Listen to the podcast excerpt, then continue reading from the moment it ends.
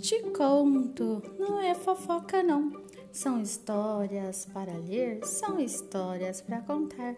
E a história de hoje é Adivinha, uma leitura feita pela aluna Beatriz. Conta adivinha para nós, Bia.